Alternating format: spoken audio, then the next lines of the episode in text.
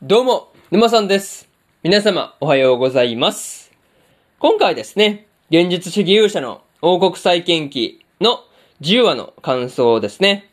こちら、語っていきますんで、気軽に聞いていってください。というわけで、早速ですね、感想の方、入っていこうと思うわけですが、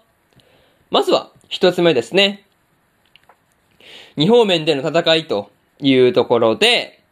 まあね、エルフリーデン王国で、まあついに戦いが起こっていたわけなんですが、まあこうアミドニア公国からのですね、攻撃とゲオルグ率いる陸軍の相手をね、同時にしないといけないっていうところはですね、まあこう思っている以上に大変そうだなっていうことを感じました。まあね、なんていうか、まあこうアミドニア公国にですね、包囲された、こう、まあワイスともですね、うまく交渉していたりとか、こう、まあ、スノマタプロジェクトでですね、カエデ率いる金軍が、ゲオルグの城の目の前にですね、こう、砦を築いていたりしてですね、まあ、こう、まあ、カズヤの方がですね、うまく対処している感じで、まあ、なんていうか、すごい安心感がある戦いになってるなっていう感じでした。まあね、こう、そういったところの、こう、準備を怠っていないというか、まあこう、やることをしっかりやっているっていうところはですね、まあこう、さすがは和也と白夜だなっていう風にね、感じたところです。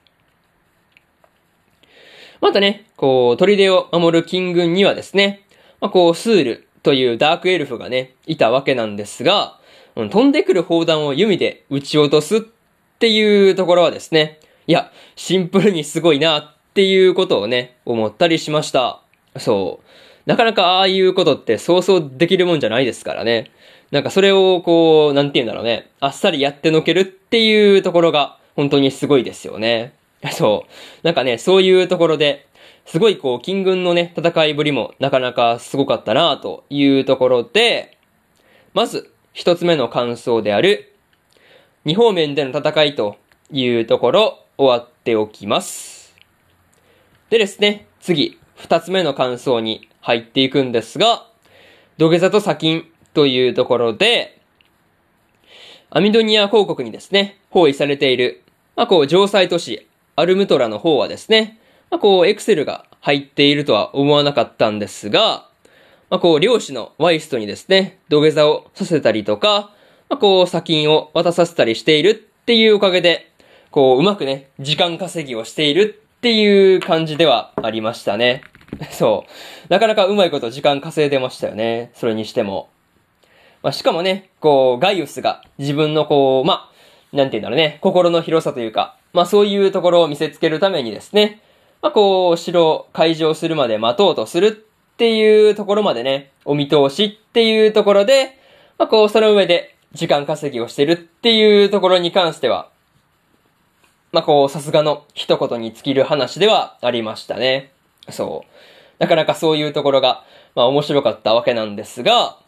ていうかね、そもそもエクセルが3校とね、話をしていた時点で、まあこう、すでにアルムトラに入っていたっていう、その段取りの良さですよね。なんかそういうところに何より驚かされたなっていうところではありましたね。そう。まあそういうところの細かい準備というかね、まあそういうところがなかなかやっぱ準備がいいというか、すごいなっっていう風に感じましたね。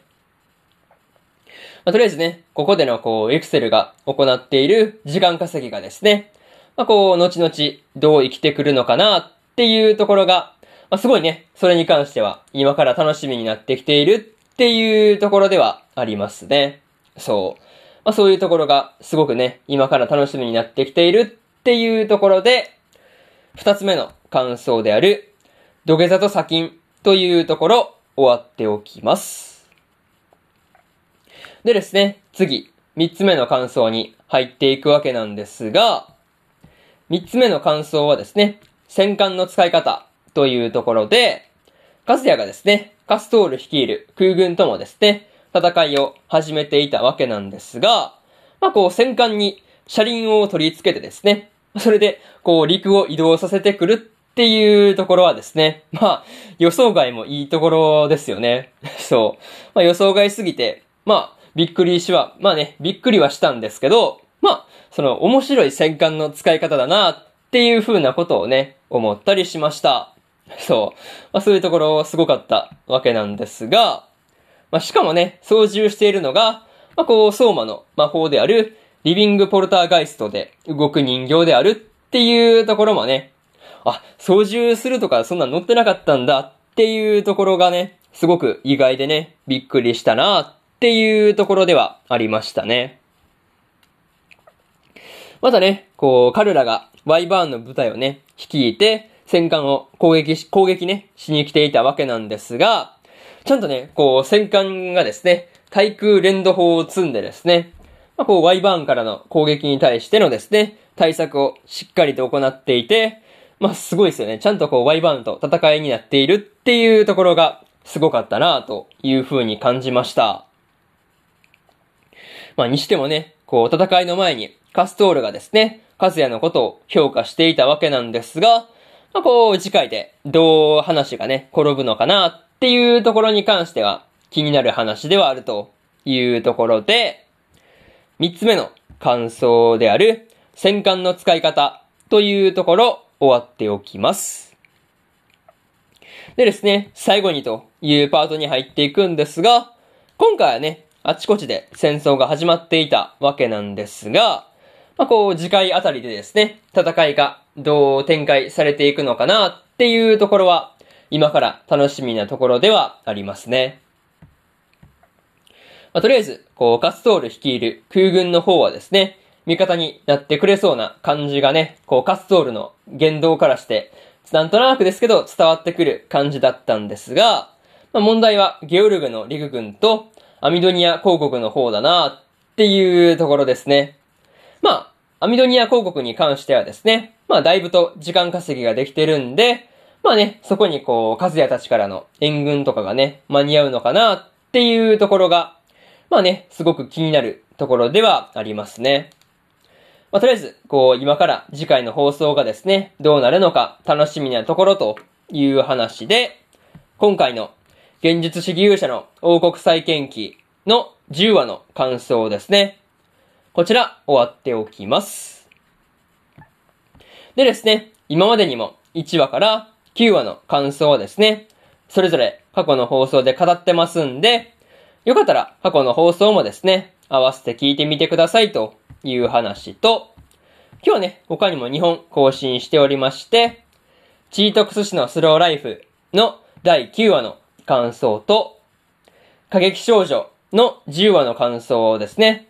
この2本更新してますんで、よかったらこっちの2本もね、聞いてみてくださいという話と、明日ですね。明日も3本更新するんですが、女神寮のりょうぼくんの8話の感想と、ハメフラ2期の10話の感想、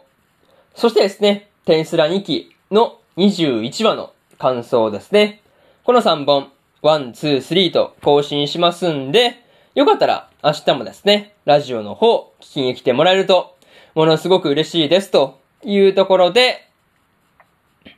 本日2本目のラジオの方終わっておきます。以上、沼さんでした。それではね、それではね、次回の放送でお会いしましょう。それじゃあまたねバイバイ